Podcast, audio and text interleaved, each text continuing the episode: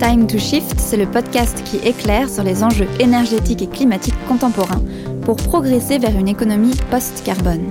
Je suis Lucie et dans cet épisode, nous allons nous intéresser à la difficile question des meilleurs usages du bois pour le climat. En effet, si la diversification des sources d'énergie non fossiles est un marronnier de la transition énergétique et que chacune a ses avantages et ses inconvénients, le bois a sans doute l'une des relations les plus complexes avec le climat. À l'aide de deux études du Shift Project, nous allons mieux comprendre les mécanismes à l'œuvre, l'influence de nos usages et surtout, nous défricherons la question épineuse du bois énergie. Attention aux idées reçues et retenez l'allumette.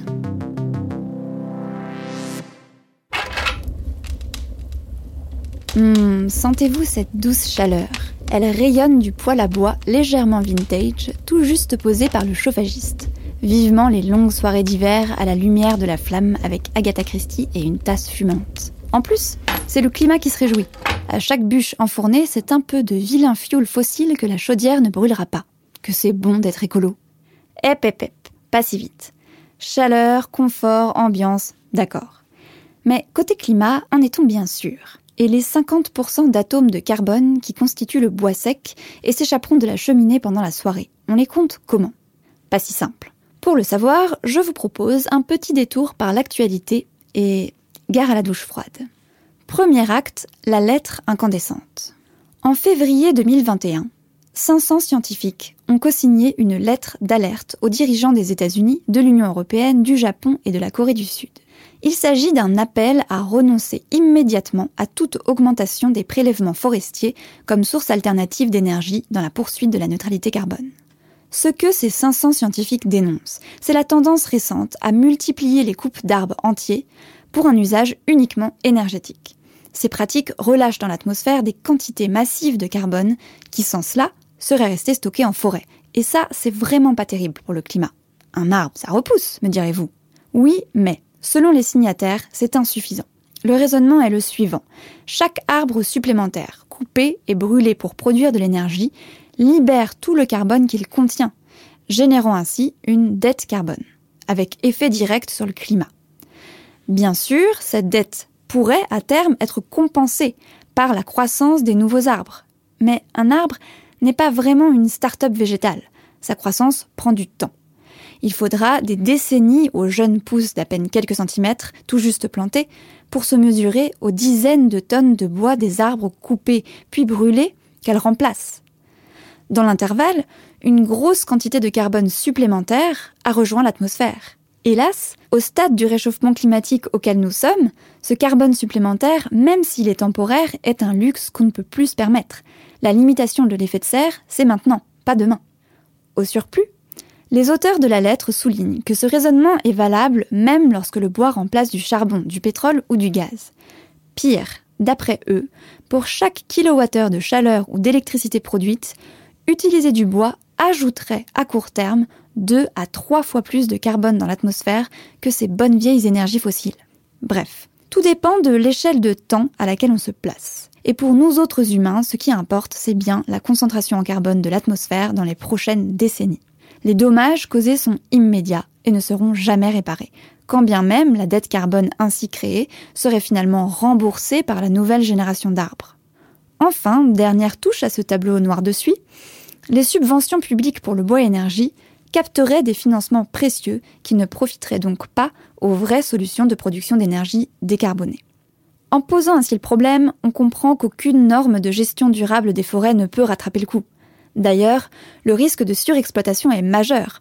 Selon les auteurs, si on augmentait de seulement 2% l'énergie totale produite dans le monde à partir du bois, cela nécessiterait de doubler le nombre d'arbres à abattre.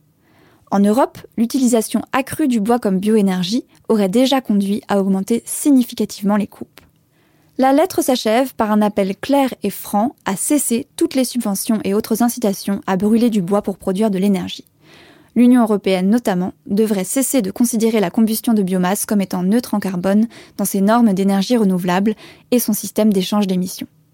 En bref, pour les 500 signataires et en ce qui concerne le climat, les arbres ont plus de valeur vivant que réduits en fumée. Et hasard du calendrier ou non, les choses n'ont pas tardé à bouger dans l'Union européenne. Deuxième acte, la Commission européenne a teasé. En juillet 2021, quelques mois à peine après la parution de la lettre des 500, et sur fond d'incendies majeurs dans les forêts nord-américaines, la Commission européenne dégaine sa nouvelle stratégie pour la forêt. Le texte fait grand bruit chez les exploitants comme au ministère de l'Agriculture. Et pour cause, cette stratégie prévoit de rehausser les critères de durabilité de l'exploitation forestière, de serrer les vis aux bioénergies et même de rémunérer la non-exploitation de certaines forêts. Les pays producteurs de bois n'ont pas tardé à réagir. Par le biais d'une lettre adressée au président de la Commission, 11 pays membres de l'Union montent au créneau. Ils dénoncent la réduction de la forêt à des considérations environnementales et l'insuffisante prise en compte des enjeux socio-économiques afférents. Les négociations s'annoncent serrées, affaire à suivre. Voilà pour le point de situation. Nous espérons que vous aviez ces débats en tête en compulsant le catalogue Poil et insert en folie. Voyons maintenant ce qu'en dit le Shift Project. Dans la note intitulée Quel avenir pour la forêt européenne face au changement climatique et à la neutralité carbone, ainsi que dans le rapport intermédiaire du plan de transformation de l'économie française dédié à la filière forêt-bois, les équipes du think tank se sont interrogées sur le rôle de la forêt et du bois dans la lutte contre le réchauffement climatique. Commençons par découvrir que le bois, ça sert à plein de choses et que tous les usages ne se valent pas. Attention, nous n'allons ici parler que des usages de la matière bois, directement liés aux sociétés humaines et à leurs besoins productifs. Nous ne parlerons donc ni de biodiversité, ni de promenade sous les hautes futaies. Désolé pour l'ambiance. Les usages du bois sont généralement classés en trois catégories. La première concerne le bois traité dans les scieries. Transformée en planches et en poutres, cette belle matière est alors principalement utilisée dans la construction, la fabrication de parquets, de meubles suédois, de palettes et d'emballages. Ce type d'utilisation du bois porte le nom artistique de bois d'œuvre. La seconde catégorie se caractérise par une transformation très poussée de la matière par broyage et plus si affinité. Ce traitement permet de fabriquer des panneaux de fibres et de particules, ainsi que la pâte à papier de votre acte de naissance ou de votre rouleau de papier toilette. C'est ce qu'on appelle le bois industrie. La troisième et dernière catégorie concerne l'utilisation du bois comme combustible pour produire de la chaleur ou, depuis quelques années seulement, de l'électricité. Bois d'œuvre, bois industrie, bois énergie. Voilà pour les usages. Et côté climat, ça donne quoi? Pour le savoir, il faut découvrir les mécanismes liant bois et comptabilité carbone. Il existe deux grands mécanismes liant la forêt et le bois aux émissions de gaz à effet de serre. Le premier, c'est le puits de carbone. Comme vous l'avez vu en cours de biologie au collège, le carbone est intégré au tissu de l'arbre par photosynthèse, permettant ainsi sa croissance. Il ne s'en échappe que lors de la décomposition du bois mort par la respiration des organismes décomposeurs ou éventuellement par combustion lors d'un incendie. En faisant le bilan de ces entrées et sorties, on s'aperçoit qu'une forêt en croissance prélève davantage de carbone dans l'atmosphère qu'elle n'en émet. En revanche, au bout de quelques siècles, une fois la maturité atteinte, un équilibre s'installe et la forêt atteint la neutralité carbone. Le puits est alors saturé. En 2015, la forêt européenne était en croissance, à la fois en volume et en surface, ce qui a permis l'absorption d'environ 10% des émissions annuelles de gaz à effet de serre des Européens. Mais ce n'est pas tout. Il est possible d'augmenter la profondeur du puits de matière artificielle grâce aux produits en bois à longue durée de vie. L'idée est très simple. Pensez à ces centaines de troncs de chêne entrecroisés de la charpente de Notre-Dame de Paris. En plus d'abriter Quasimodo, ils ont stocké des centaines de tonnes de carbone pendant 800 ans. De véritables serviteurs de l'humanité, ces chaînes. Le second mécanisme est celui de la substitution. Il s'agit cette fois de comparer le bilan carbone du bois par rapport à d'autres produits fortement émetteurs de gaz à effet de serre qu'il viendrait remplacer. On en distingue deux types. La substitution matériaux et la substitution énergie.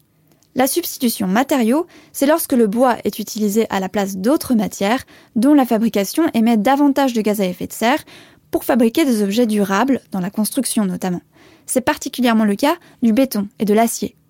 Mais attention prudence, cet effet bénéfique n'est pas immuable puisqu'il dépend entièrement de l'évolution des conditions technologiques de fabrication des matériaux remplacés.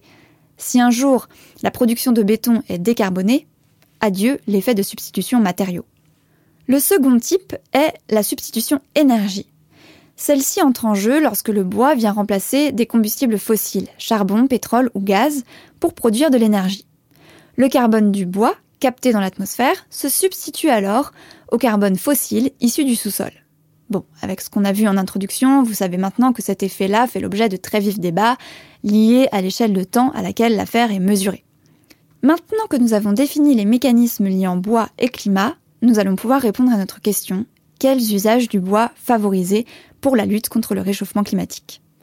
Trêve de suspense, la réponse du shift est sans embâge pour minimiser, si ce n'est supprimer l'impact carbone de l'exploitation forestière, il s'agit de favoriser en proportion raisonnée la production de bois d'œuvre. Les autres utilisations sont au mieux secondaires, voire contre-productives. Il y a trois raisons à cela. Tout d'abord, l'utilisation du bois dans la construction permet d'actionner durablement les deux mécanismes de réduction des émissions, le puits de carbone et la substitution. En effet, les produits bois à longue durée de vie, issus du sillage, sont les seuls permettant de prolonger significativement le puits de carbone du bois vivant en un puits artificiel de bois mort, principalement dans les bâtiments. Côté substitution, ces produits viennent en remplacement de matériaux tels que le béton ou l'acier, qui, pour l'instant du moins, sont produits à grand renfort d'énergie fossile. Argument suivant, l'utilisation du bois d'œuvre est nécessairement à l'origine de chutes utilisables en bois industrie ou éventuellement en bois énergie. C'est ce qu'on appelle le fonctionnement en cascade qui est indubitablement le plus vertueux pour le climat. Inversement, toute utilisation directe des arbres pour l'industrie ou l'énergie a pour effet de le court-circuiter et n'est donc pas souhaitable. Enfin, le cœur de métier du shift étant d'intégrer les aspects socio-économiques dans les enjeux de transition bas carbone, les auteurs soulignent que la valeur ajoutée et les emplois associés au bois d'œuvre sont nettement supérieurs à ceux des autres usages. Ce bienfait collatéral achève de justifier la priorité absolue donnée à cet usage. Pour ces trois raisons, le rapport intermédiaire du plan de transformation de l'économie française du Shift préconise une augmentation de 140% de l'utilisation des produits bois dans la construction et la rénovation d'ici à 2050. Mais pourquoi ce chiffre de 140% Selon le Shift, il constituerait une limite haute qu'il ne serait pas souhaitable de dépasser, et cela s'explique par deux facteurs principaux. Le premier est naturellement la taille et la productivité limitée des forêts françaises une exploitation plus intense conduirait à couper des arbres trop jeunes et donc à diminuer le stock de carbone naturel des forêts, autrement dit, à déforester. La deuxième explication correspond aux limites de la filière de transformation elle-même. Seuls les troncs suffisamment gros sont réellement transformés en produits à longue durée de vie, et leur sillage génère des pertes relativement importantes, on les appelle des connexes. Les branches et troncs plus petits, l'écorce et ses connexes, sont brûlés en quelques années, soit immédiatement en bois énergie, soit un peu plus tard lors de l'incinération de tous les objets et produits issus du bois industrie, tels que les papiers et cartons d'emballage. C'est pourquoi une augmentation des abattages, même dans un fonctionnement en cascade idéal, partant du bois d'œuvre, conduirait à une hausse des émissions dans les prochaines décennies du seul fait des usages annexes des branches, de l'écorce et des connexes. Du strict point de vue de l'évitement des émissions, il y a donc nécessairement un compromis à trouver entre prélèvement et stockage en forêt. Le Shift estime qu'il est plus prudent de considérer ce compromis comme déjà atteint et recommande une stabilisation du taux de prélèvement dans les forêts françaises. Les plus 140% de production de bois d'œuvre retenus proviennent pour une petite part de la poursuite de l'accroissement de la forêt française et pour l'essentiel, du transfert d'une partie des ressources aujourd'hui dédiées au bois industrie et au bois énergie. Récapitulons. Nous avons vu que la filière bois d'œuvre est de loin la plus intéressante au niveau climatique, mais ne peut pas utiliser toutes les parties d'un arbre. Elle génère une quantité de sous-produits qui peuvent constituer une ressource pour le bois industrie et le bois énergie, permettant d'éviter des coupes dédiées à ces derniers usages. Mais il nous reste un dernier point à éclaircir concernant le bois énergie. Quid de l'effet de substitution? Potentiellement, un chauffage à bois remplace bien l'usage d'énergie fossile, non?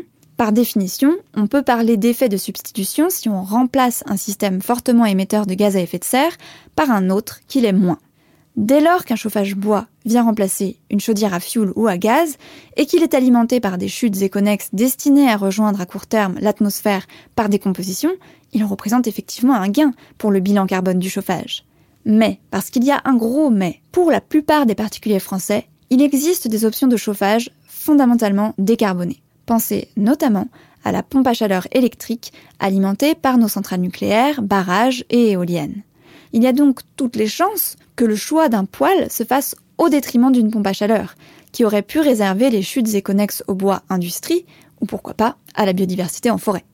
Ainsi, dans notre cher pays, lorsque vous et moi optons pour un poêle à bois à la place d'un chauffage au fioul ou au gaz, à condition de contrôler l'origine de notre bois, c'est bien. Mais dans tous les cas, la pompe à chaleur, c'est mieux. Bon, cette fois, il semble que nous ayons la réponse à notre si brûlante question. Au moment de changer votre système de chauffage, il n'est pas véritablement fondé de choisir un poêle à bois en pensant participer à la lutte climatique. Mais voyons ce qu'en dit Félix Lallemand, chef de projet Forêt-Bois du plan de transformation de l'économie française. Alors, de mon point de vue, cette question-là, elle arrive vraiment euh, à la fin d'une série de questionnements sur un peu la hiérarchie des, choses à, à prendre en, considération sur ces questions un peu d'énergie, notamment de, chauffage des bâtiments. Première chose, mais bon, ça c'est des, des, questions euh, d'ordre général qui sont bien mises en avant en général par euh, les travaux du chiffre, c'est déjà de s'interroger sur le, le, besoin et donc de réfléchir en termes de, sobriété. Première chose à, faire, c'est déjà de isoler son, logement, réduire au maximum ses besoins de, chauffage. Et je pense que bah, tout bon shifter doit, doit commencer à, à, réfléchir sur vraiment ces prismes-là. Et euh, après, bah, ce qui fait un peu le lien quand même avec notre sujet bois, c'est qu'on peut, dans, dans ces processus de euh, d'éco-construction, éco-rénovation, bah, inclure des, des, biomatériaux, du bois, de, de la paille. C'est tout à fait euh, intéressant puisque ça, ça permet de stocker du, du bois sur, euh, sur la longue durée, et donc d'avoir un puits de carbone intéressant.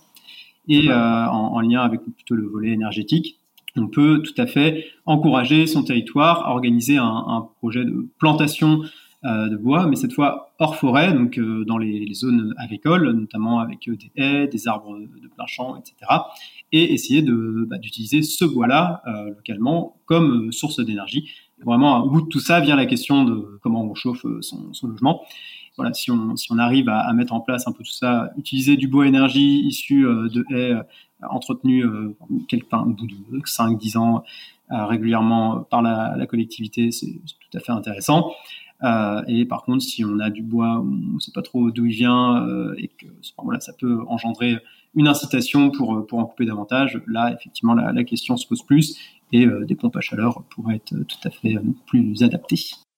Voilà une nouvelle nuance. Quelle différence le shift fait-il entre du bois issu de l'entretien de haies locales et l'exploitation forestière standard? Alors, elle est, en fait, il n'y a pas forcément de, de grandes différences euh, sur vraiment les, les, usages et les priorités d'usage. Euh, mais disons qu'il y a quand même une, petite différence de nature entre euh, bah, des, forêts où on va avoir euh, quand même des, arbres de tiges qui sont bien adaptés au bois d'œuvre ou quoi, et des haies où bah, ça peut être des, choses un petit peu moins simples à utiliser derrière en, bois d'œuvre, même s'il y a des façons de conduire les haies qui, s'y prêtent. Et une autre différence importante, c'est que disons que le, potentiel d'augmentation de la ressource, il a rien à voir entre les deux. C'est-à-dire qu'aujourd'hui, bon, bah, les, les forêts, euh, voilà, on va pas a priori recréer de grandes zones forestières aujourd'hui en France ou quoi et poursuivre leur rythme d'accroissement euh, lié à la déprise agricole et à l'augmentation du stock parce que les, forêts sont pas encore complètement matures, mais la ressource, on va dire, elle va pas, va pas tripler euh, demain quoi. Alors que la ressource hors forêt, là, on a un potentiel gigantesque pour la développer en justement euh, replantant toutes ces haies qui ont été arrachées au cours de la seconde moitié du, du euh, XXe siècle, et euh, donc de générer tout un tas de, de, de ressources qui, euh, lors de l'entretien des haies, voilà, une haie, ça met quand même quelques décennies à, à, se mettre en place, mais déjà au bout de 30 ans, on a une haie assez, assez intéressante et qu'on peut entretenir tous les 5 à 10 ans et qui va fournir du, des ressources en bois qui, pour le coup, seront difficilement utilisables en bois d'œuvre et qui seront tout à fait intéressantes pour du bois énergie, a fortiori s'il est enfin, utilisé localement pour, pour chauffer les, les bâtiments. Quoi. Ça peut être tout à fait intéressant. Nous avons vu que l'usage des connexes pouvait être une alternative pour concilier flambée d'hiver et climat. Est-il possible aujourd'hui d'encourager le développement du seul marché des chutes de bois? Alors, le problème en fait associé à cela, euh, c'est que du coup, on, va augmenter tout simplement les, prélèvements. Si on fait un, appel euh, financier incitatif pour euh, pour le, bois énergie, pour les connexes, toutes ces choses-là, on va globalement faire euh, un, appel d'air pour augmenter les prélèvements. Et un, truc qui est un peu embêtant avec ça, c'est qu'en fait, il y a tout un tas de, bois qui se sont, enfin, qui sont dans des situations un peu intermédiaires où ils sont pas forcément, enfin, c'est pas les, meilleurs bois de meilleure qualité qui vont être directement valorisés en bois d'œuvre, ce qui a priori la, meilleure valorisation pour, pour un forestier. Mais ils sont un peu intermédiaires et donc bah voilà, si on, penche, fait un peu pencher la balance vers le bois énergie, bois, bois industrie, ces, ces bois-là, en fait, vont aller, vont rejoindre ces filières-là, alors que c'est pas le, ce qu'il y a ce qui aurait de plus intéressant à faire d'un point de vue, en tout cas, des, réductions des émissions et des usages à, long terme de, la ressource. Donc euh, oui, créer euh, ce genre d'incitation au niveau des marchés, a priori, risque de, faire pencher la balance dans un sens qui n'est pas le bon et qui est déjà pas, pas très favorable. Donc disons que ça accentuerait un problème qui existe déjà. La lettre des 500 scientifiques évoquée en début d'épisode dénonce particulièrement les dégâts de la production d'électricité à partir du bois. Qu'en est-il pour la France? Euh, Oui, la question de l'électricité. Alors oui, euh, il existe quelques ce qu'on appelle des centrales à biomasse en France, donc des, centrales qui vont brûler du bois pour euh, générer soit de l'électricité seule, soit de, de l'électricité et de la chaleur, ce qu'on appelle la cogénération. Et pour certaines d'entre elles, c'est des anciennes centrales à charbon qui ont été détournées pour fonctionner maintenant avec avec du bois. Donc il y en a quelques-unes, mais euh, c'est en gros, euh, ça reste quand même euh, très faible comparé à la puissance globale du, parc électrique en France. Hein, ça, reste moins de, 1%. je crois que la, la PPE, la, loi de programmation la pluriannuelle sur l'énergie, qui prévoyait d'avoir une puissance installée de 1 gigawatt, j'avais lu ça, en 2023 pour l'électricité issue de la biomasse. Euh, sur, on est aujourd'hui à, à, 133 gigawatts, euh, donc euh, c'est vraiment quelque chose de, tout petit. Et en plus, c'est un gigawatt, ça inclut les, biodéchets, donc pas que le, bois énergie.